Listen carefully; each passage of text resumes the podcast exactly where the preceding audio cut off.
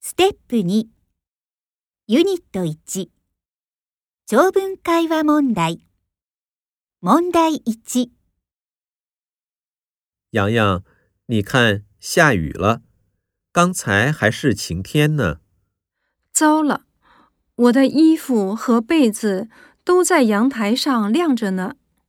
今天早上你没看天气预报吗？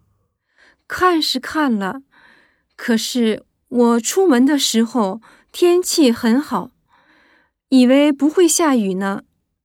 夏天天气变化很快，一会儿晴，一会儿雨。